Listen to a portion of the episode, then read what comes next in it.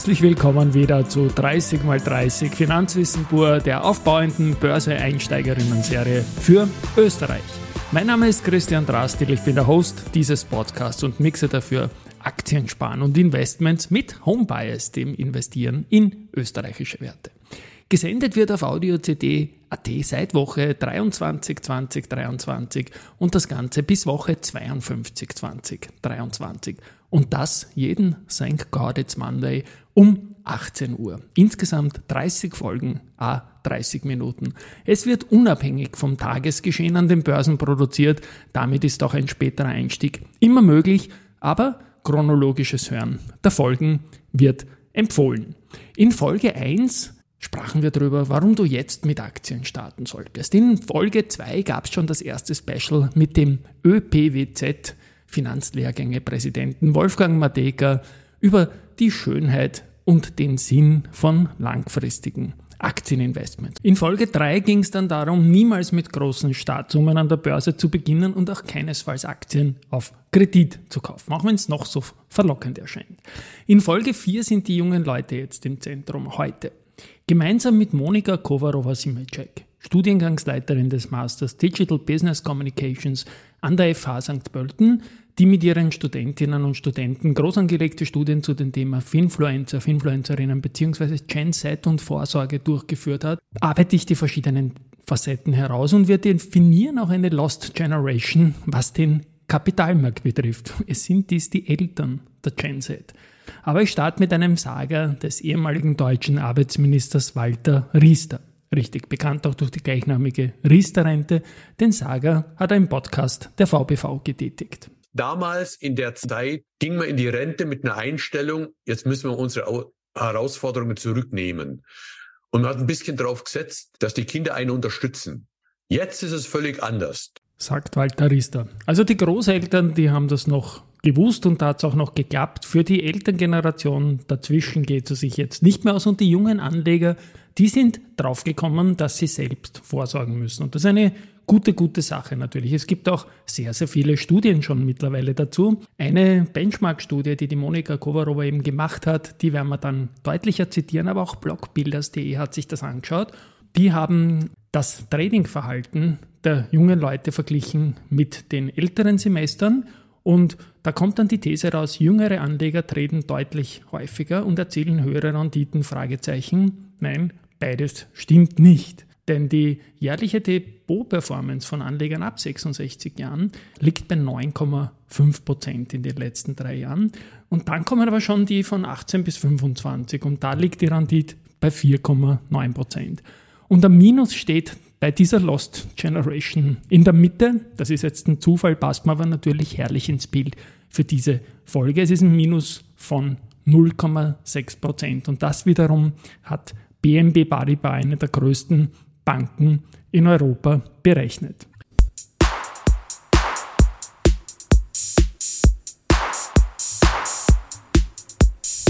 Dazu auch noch je ein Sager von Monika Kovarova-Simecek und auch von Jan Müllner, der bei der Studie für die FH St. Pölten damals als Studierender mitgewirkt hat und mittlerweile in der Branche tätig ist, nachdem er die Prüfungen geschafft hat. Herzliche Gratulation an den Jan und jetzt geht es da darum, dass da eben nicht gezockt wird bei den jungen Leuten. Ich würde es an den Motiven festmachen. Also es ist oft ein Vorurteil, dass die Jüngeren eher zocken wollen, schnell reich werden wollen. Ähm, das hat bis jetzt keine Studie bestätigt. Dem ist äh, diese Generation auf sehr viel auf Social Media unterwegs. Die, die meisten wirklich äh, über eine Stunde pro Tag auf Instagram, alle paar Stunden ähm, in der App quasi. Aber sie sind keineswegs jetzt irgendwelche äh, Zocker, kurzfristig ähm, orientierte Investoren, sondern sie haben alle diesen äh, langfristigen Horizont, diesen langfristigen Vermögensaufbau und die finanzielle Unabhängigkeit als oberstes Ziel.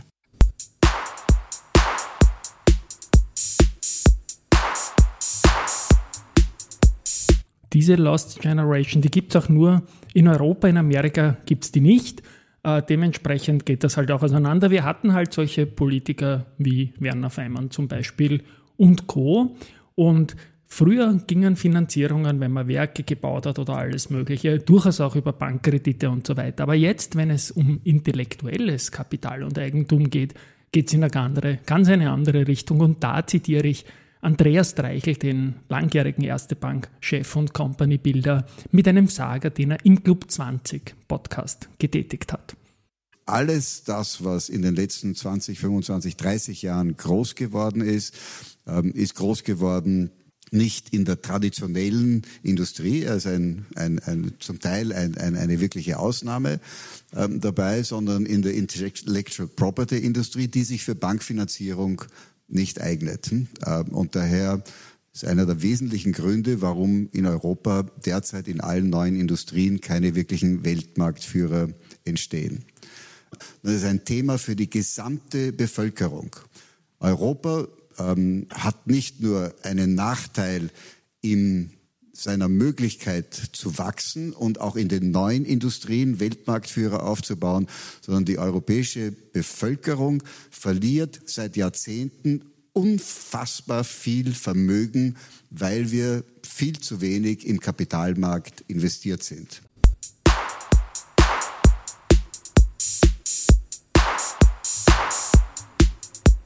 Und ich hänge einen Sager an von Robert Machtlinger im Trending Topics Podcast. Robert Machtlinger ist CEO vom Flugzeugteile-Zulieferer FACC seit 2014 an der Wiener Börse und er äußert auch einen Wunsch. Ich glaube, äh, das gilt jetzt nicht nur für die äh, Börse in Österreich, in Wien. Ich glaube, das ist ein bisschen ein europäisches äh, Thema. Ich würde mir einfach wünschen, dass das Investieren in Aktien, speziell in Österreich, ähm, aber darüber hinaus auch in Mitteleuropa, einen höheren Stellenwert bekommt. Also wir merken immer noch, äh, dass irrsinnig viel äh, gebundenes Kapital auf Sparbüchern liegt, äh, dass man eher, das ist ein bisschen österreichische Geschichte, am Bausparer macht, bevor sich auch junge Menschen entscheiden, in ein Aktienportfolio zu investieren. Ich glaube, das ist ganz wesentlich. Da ist natürlich Amerika weit voraus. Also da ist das Investieren in Unternehmungen äh, ein ganz wesentlicher Punkt, auch zur Altersversorgung an und für sich. Äh, das würde mir einfach wünschen, dass da mehr Aufklärung passiert, äh, dass ganz früh auch begonnen wird. Zu FACC wird es eventuell eine Sonderfolge im Namen von 30 mal 30 geben, um ein junges Unternehmen, das an der Wiener Börse notiert, Klammer Homebuys auch noch genauer vorzustellen.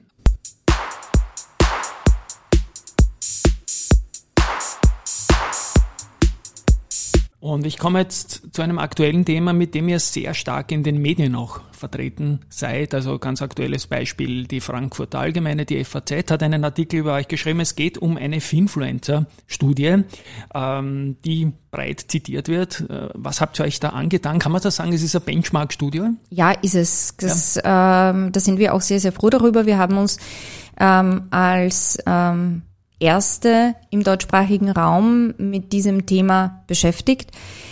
Ähm, aus wissenschaftlicher Perspektive, es wird in Zeitungen viel darüber geschrieben. Wir wollten aber wirklich systematisch wissen, wer sind Finfluencer, aber vor allem, darum ging es in diesem ersten Teil der Studie, wir sind gerade dabei, eine Folgestudie durchzuführen, da ging es darum, wer sind eigentlich die Follower? Mhm. Wer sind die jungen Menschen? Oder sind es überhaupt ausschließlich junge Menschen, die Finfluencern und Finfluencerinnen folgen? Mhm. Was sind auch ihre Motive, ihnen überhaupt zu folgen? Was hat man für eine Erwartungshaltung? Und was ist ihr eigentlicher Einfluss? Mhm. Also beeinflussen Finfluencer und Finfluencerinnen wirklich die Investitionsentscheidung? äh, von jungen Investorinnen und Investoren oder nicht. Das war unser primäres Interesse. Mhm. Genau. Vielleicht ein paar Bullets, ein paar Erkenntnisse aus der Studie. Das, was wir festgestellt haben, wir haben wirklich die Follower primär untersucht. Und da ist sogar ähm, das Nicht-Gendern berechtigt. Wir wollten wissen, wie, wie die Struktur ist und ähm, sind zumindest unserer Studie nach äh, draufgekommen, die sind tendenziell männlich. Mhm. Ähm, es gibt schon einen weiblichen Anteil, aber der ist verhältnismäßig mhm. gering, also 87 waren. 87, war, 13, okay. Genau, ja. Mhm die sind schon äh, sehr kapitalmarktaffin gewesen. Also es sind jetzt keine äh, blutigen Kapitalmarktanfänger. Sie kennen sich mit Finanzthemen schon aus. Ist natürlich auch die Frage, wodurch, weil sie schon vielleicht Influencern schon längere Zeit folgen. Ähm, viele von Ihnen haben schon ähm, Aktien-ETFs, die rangieren mhm. auch bei ihrem Investitionsverhalten, haben wir auch als Kontrollvariable mit reingenommen, ganz weit oben und dann kommt schon Krypto. Und äh, die Erkenntnis ist, ähm, dass Sie sich äh, die Follower und Followerinnen gar nicht so sehr konkrete Investment-Tipps erwarten. Also sie möchten nicht investiere in jenes Unternehmen, halte die Aktie, verkaufe die Aktie. Das, was sie in erster Linie wollen, sind wirklich Informationen über aktuelle Entwicklungen auf dem Kapitalmarkt. Sie möchten den Kapitalmarkt verstehen, also auch Informationen, die in Richtung Financial Literacy gehen, also das Vermitteln von Kapitalmarkt-Know-how. An dritter Stelle kommt schon unterhaltsamen Content. Mhm. Und das ist etwas, was wir generell bei Influencern betrachten können, dass eben diese Grenze zwischen Nachricht, Information, sachliche Information und Unterhaltung verschwimmt. Das, was ähm, Finfluencer sehr gut können, sie erreichen diese mhm. Zielgruppe. Sie tummeln sich genau dort, wo die Jüngeren zu finden sind. Äh, sie bespielen ihre Mediengewohnheiten. Äh, sie bereiten den Content entsprechend auch unterhaltsam vor, multimedial auf, snackable. Ähm, es ist alles leicht verdaulich und erreichen dadurch eben wirklich große Followerzahlen. Also mhm. das war auch sehr überraschend, wobei wir uns jetzt mehrere hunderttausend, glaube ich, gell? Zum mehrere hunderttausend. Wir bewegen uns da insgesamt in einem Bereich, wo Finfluencer und Finfluencerinnen wirklich Millionen erreichen über mhm. Insta, über YouTube auch über Facebook und Twitter, wobei Insta und YouTube tatsächlich die stärksten Kanäle sind. Mhm.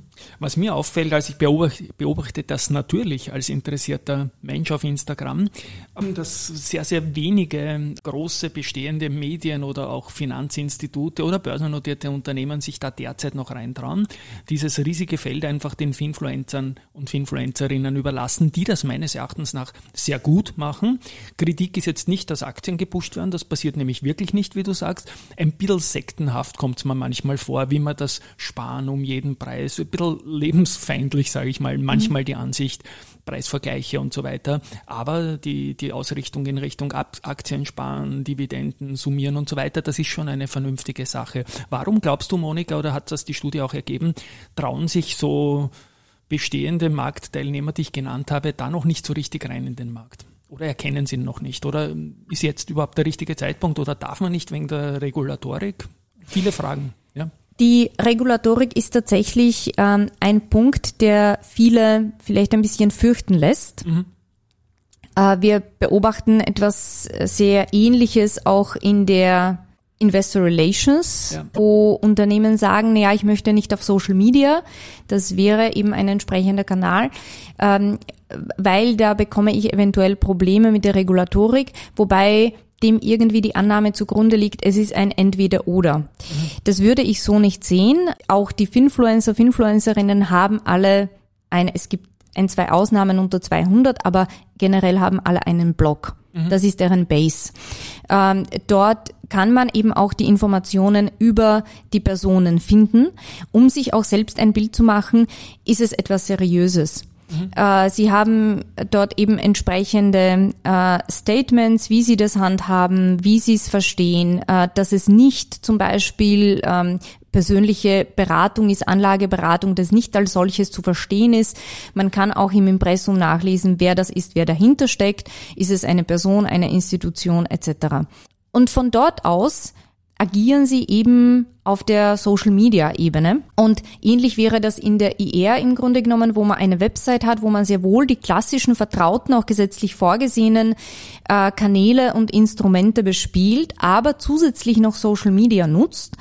Um eben auch die Leute dorthin zu locken. In dem Podcast ist gesagt worden, neben Insta schaut man sich auch so Finanzwebseiten an. Das freut mich natürlich, weil man das hat auch Absolut. selbst. Ja. Und dann noch die Geschäftsberichte in digitaler ja. Form. Das hat mich dann doch gewundert, dass ja. man so tief dann auf die, auf die Einzelcompany dann doch wieder kommt. Das, äh, auch da ein paar Worte dazu. Der Geschäftsbericht wird ja gerade laufend neu erfunden. Viele Unternehmen machen nicht mehr Print auch die Tageszeitungen oder Veranstaltungen, Messen kommen da fast überhaupt nicht mehr vor. Ja. Also das, was wir sehen, ist, dass das war auch ein Ergebnis äh, von der Finfluencer-Studie, mhm. aber auch von unserer Studie Genset und der Kapitalmarkt.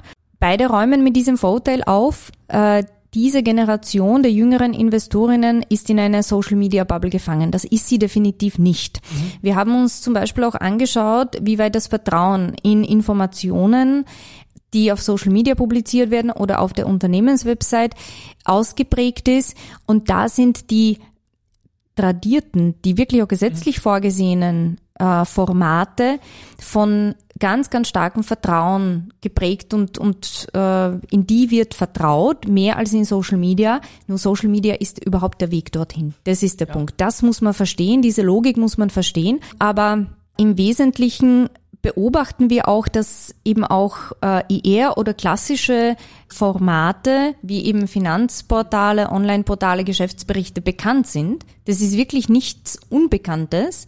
Man kennt sie. Wenn man aber fragt und nutzt dies, dann sehen wir ein, ein Gefälle. Und genau diese Brücke müssten wir schlagen, damit es tatsächlich ankommt. Aber das sind durchaus Quellen, die genutzt werden, die von hohem Interesse sind, durchaus auch Zeitungen, auch bei Jüngeren, eben online, nicht die Printausgabe, aber eben auch Podcasts, die rangieren auch ganz, ganz hoch oben und werden auch von Finfluencern eben entsprechend bespielt. Also wir sehen eher bei Print oder bei Zeitungen den Unterschied zwischen älteren und jüngeren Generationen, TV und Radio. Klarerweise Newsletter ist auch etwas, was zum Beispiel für die Älteren sehr interessant ist, für die Jüngeren weniger. Im Grunde genommen sehen wir, dass das Medienverhalten sehr stark sozialisiert ist und es ändert sich auch im Laufe der Zeit nicht. Also diese Erwartungshaltung, die ich teilweise höre, wenn Sie erwachsen sind, lesen Sie Zeitungen oder verändern Ihr Medienverhalten, von dem Gedanken müssen wir uns verabschieden. Du hast jetzt auch die Generationen angesprochen. Also ich bin jetzt 55, das sage ich immer wieder in diesem Podcast. In meiner Generation hatten wir diesen starken Home-Bias noch, diese, diese große Auseinandersetzung in dieser Bubble, die sich für österreichische Aktien interessiert haben. Und das waren gar nicht so wenige. Das ist mittlerweile fast weg. Ähm, die jungen Leute sind da breiter aufgestellt, Sparpläne, ETFs, MSCI mhm. World, Kryptos und so weiter. Und dann gibt's so noch die Zwischengeneration, da würde ich dich jetzt mal, ohne nachzufragen, da mal einreihen. Die ist für mich ein bisschen lost, wenn man sich nicht so selbst äh, entwickelt hätte, wie du das gemacht hast, auch beruflich. Da gab's kaum etwas und das hat dazu geführt, dass ein, ein Loch entstanden ist irgendwie an, an Finanzwissen, dass die Jungen jetzt teilweise ihren Eltern schon wieder was lernen können. Äh, wie siehst du diese Generationengeschichte auf der einen Seite mit stärker werdenden Jungen und einem vermeintlichen Generationen-Gap dazwischen und auf der anderen Seite merkt ihr in eurer Studie irgendwas noch von Home Bias, von Interesse an heimischen Emittenten und Papieren? Ich fange vielleicht mit der letzten Frage an. Äh, wir haben dahingehend keine Untersuchungen durchgeführt, mhm. deswegen möchte ich keine okay. Mutmaßungen äußern. Freue äh, mich, wenn wir wissenschaftlich bleiben. Ja, ja genau. es äh, ist aber alles andere, ähm, kann ich, kann ich durchaus bestätigen, auch durch unsere Studien.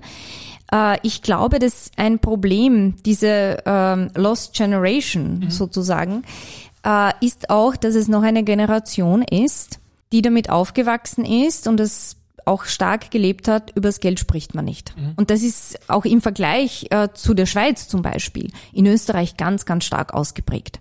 Ähm, man weiß nicht, wie viel ähm, die Nachbarn verdienen. Wir kennen Länder, da ist es vollkommen transparent. Schweden zum Beispiel äh, wie man das Geld veranlagt, was man damit macht. Ähm, dadurch wurden eben äh, bestimmte Verhaltensweisen einfach tradiert. Das hat man so beobachtet in der Familie, das bekannte Sparbuch in der Wiege und ähm, hat nicht wirklich hinterfragt, macht das Sinn oder macht das keinen Sinn. Und Du sagst dass die Jüngeren sprechen auch mit den Eltern oder könnten den Eltern oder ihren sonstigen älteren Verwandten auch vieles erklären. Ja, das stimmt und man sollte das auch tatsächlich in Anspruch nehmen, weil sie sind wahnsinnig interessiert am Kapitalmarkt, an Unternehmen, äh, weil sie es auch nicht etwas äh, als etwas quasi von der Gesellschaft entkoppeltes, etwas Separates sehen, sondern als einen ganz, ganz wichtigen integrativen Teil. Und in diese Betrachtung liegt natürlich auch durchaus ein kritischer Blick, nicht? Also hin, sie hinterfragen zum Beispiel ordentliche Unternehmensführung, Governance, Governance-Strukturen, Vergütungspolitik ist etwas, was sie sehr stark in den Fokus rücken.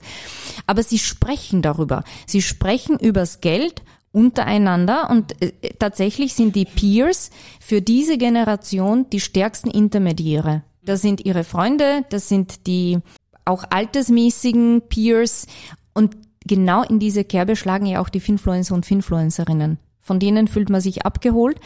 Und äh, das ist aber durchaus auch die Familie. Und das gilt tatsächlich viel stärker für die Jüngeren als für die Älteren. Aber da ist der Austausch, glaube ich, ganz gut. Und da ist man mit diesem, übers Geld spricht man nicht, nicht sehr gut beraten. Es war ja auch politisch. Ich möchte jetzt nicht zu politisch werden, aber du warst einfach als Aktionär durchaus ein Verfolgter in Österreich, sage ich jetzt mal, über Jahrzehnte. Und es klingt jetzt so, als könnte es besser werden, aber so richtig sichtbar ist das auch noch nicht. Exkurs Ende jetzt von mir schon dazu, weil da könnte ich, glaube ich, 20 Folgen dazu drehen. Regulatorik noch ein Punkt, das sagen mir einige professionelle Anbieter, zum Beispiel Gründer von Banken, sie würden heute keine Bank mehr gründen. Nico Bader darf ich mhm. da zitieren. Oder auch Fondsmanager sagen, never ever würden sie eine KG-Lösung oder sowas wieder starten. Die Regulatorik bringt uns um. Wie seht ihr das? Zwiegespalten. Also ja. es gibt sowohl gute Gründe für die Regulatorik und irgendwann einmal muss man sich fragen, ist es nicht zu viel des Guten? Ja. Warum haben wir diese Regulatorik? Warum haben wir so einen hohen Standard, mit dem wir uns teilweise schon das Leben schwer machen? Und mit Gold, Goldplating in Österreich, ja. Das kommt genau. noch dazu, ja, leider.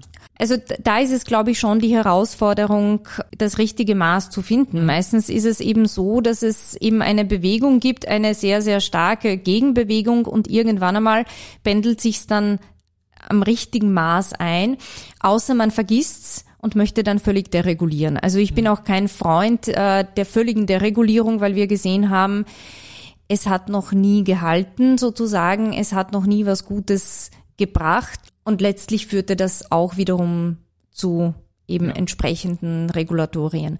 In Bezug auf ESG beobachten wir etwas sehr, sehr Ähnliches im Grunde genommen. Ich finde es aber insofern gut, als dass zumindest durch die Regulatorik die Unternehmen und auch wir als Bürgerinnen und Bürger äh, gezwungen sind und auch tatsächlich viel stärker hinschauen, äh, wie die Unternehmen agieren, sind sie nachhaltig, wie sind ihre Geschäftsmodelle aufgestellt?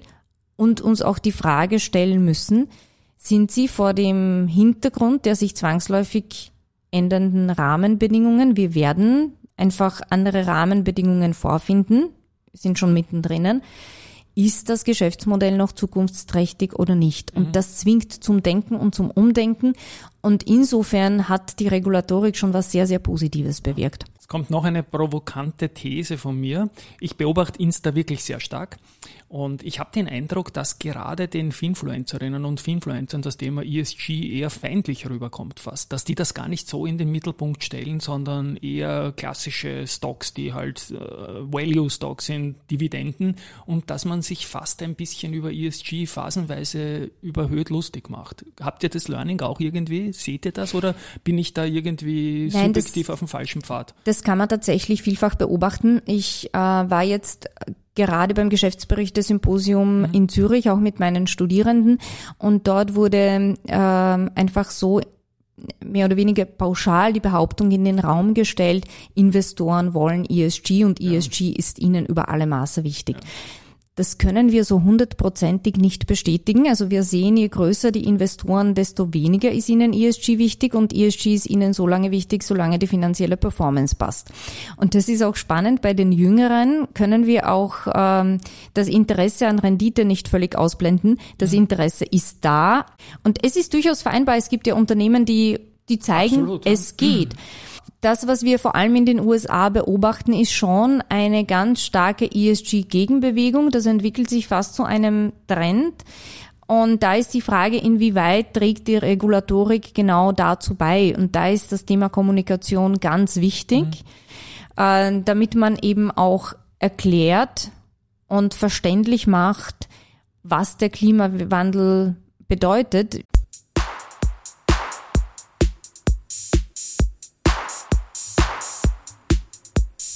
Was ich zu unserer Studie Genset und der Kapitalmarkt noch ergänzen möchte, ist, dass es gar nicht so große Unterschiede gibt zwischen den älteren Generationen und den jüngeren, äh, was die Ziele, was die Motive fürs Veranlagen betrifft. Im Grunde genommen sind die meisten risikoscheu oder eher risikoscheu Es gab wirklich nur wenige Prozent, zwei bis drei Prozent, die gesagt haben, okay, ich investiere wirklich ähm, sehr risikobehaftet. Ähm, also da ist der Motiv so schnell reich werden. Aber das, das ist wirklich eine marginale Minderheit. Also ist auch diese jüngere Generation nicht die Zockergeneration, wie es vielleicht manche annehmen. Gar nicht. Sie möchten einfach langfristigen Vermögensaufbau, Sie möchten finanziell unabhängig sein. Für die Jüngeren ist schon das Thema Altersvorsorge sehr präsent und möchten entsprechend vorsorgen. Das, was unterschiedlich ist, ist der Weg dorthin, was natürlich auch mit der finanziellen Lage zusammenhängt. Es zeigt sich aber auch, dass bisschen äh, so die Vorstellung da ist, fürs Anlagen in Aktien oder ETF bräuchte ich mehr Geld, was nicht zwangsläufig der Fall ist, je nachdem, wann man beginnt. Äh, aber beide Generationen haben noch immer gesagt, äh, am ehesten investiere ich in Spareinlagen was natürlich vor dem Hintergrund der aktuellen Situation nicht unbedingt zielführend ist, wenn man sich die genannten Ziele anschaut.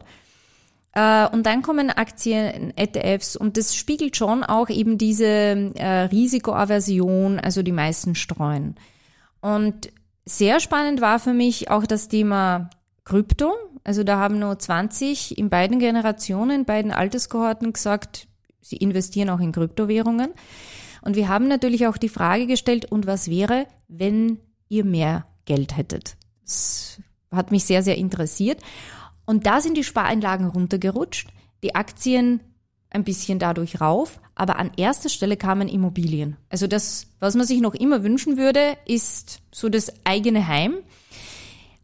Bei dem Thema Krypto hat es überhaupt nichts bewirkt. Das fand ich auch eine sehr, sehr spannende Erkenntnis und äh, die in den letzten Jahren auch sehr gehypten ähm, NFTs waren eigentlich gar kein so großes Thema. Also da bewegen wir uns irgendwo bei 5, 6 Prozent. Aber ich glaube, da ist die Zeit vorbei, würde ich so sagen. So, und das war's auch schon von der Monika für heute. Von mir ein Wunsch bei all den Studien, die jetzt gemacht werden und die eigentlich Gutes zeigen, dass die jungen Leute damit sehr viel Wissen und Kraft in den Markt kommen, weil sie es einfach kapiert haben, dass sie selbst was tun müssen. Selbstentscheider als Stichwort, dass man da die österreichischen Aktien wieder ein bisschen stärker reinbekommt in dieses ganze System, weil das ist etwas, was man schon sehr, sehr, sehr stark fehlt hier momentan.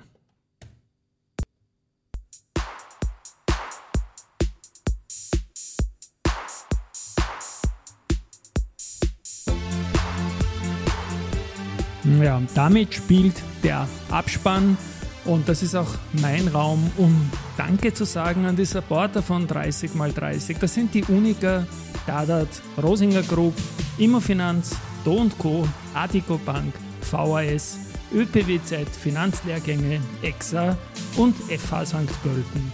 Mit den ÖPWZ Finanzlehrgängen Wolfgang Mateka, FH St. Pölten jetzt heute haben wir schon Sonderfolgen gemacht. Inhaltlich werde ich auch mit der FMA, dem Wifi Wien und Neoslab kooperieren. Ja, sein God It's Monday, das war die vierte Folge. Wir hören uns nächste Woche. Stay tuned und viel Spaß mit 30x30. Ciao.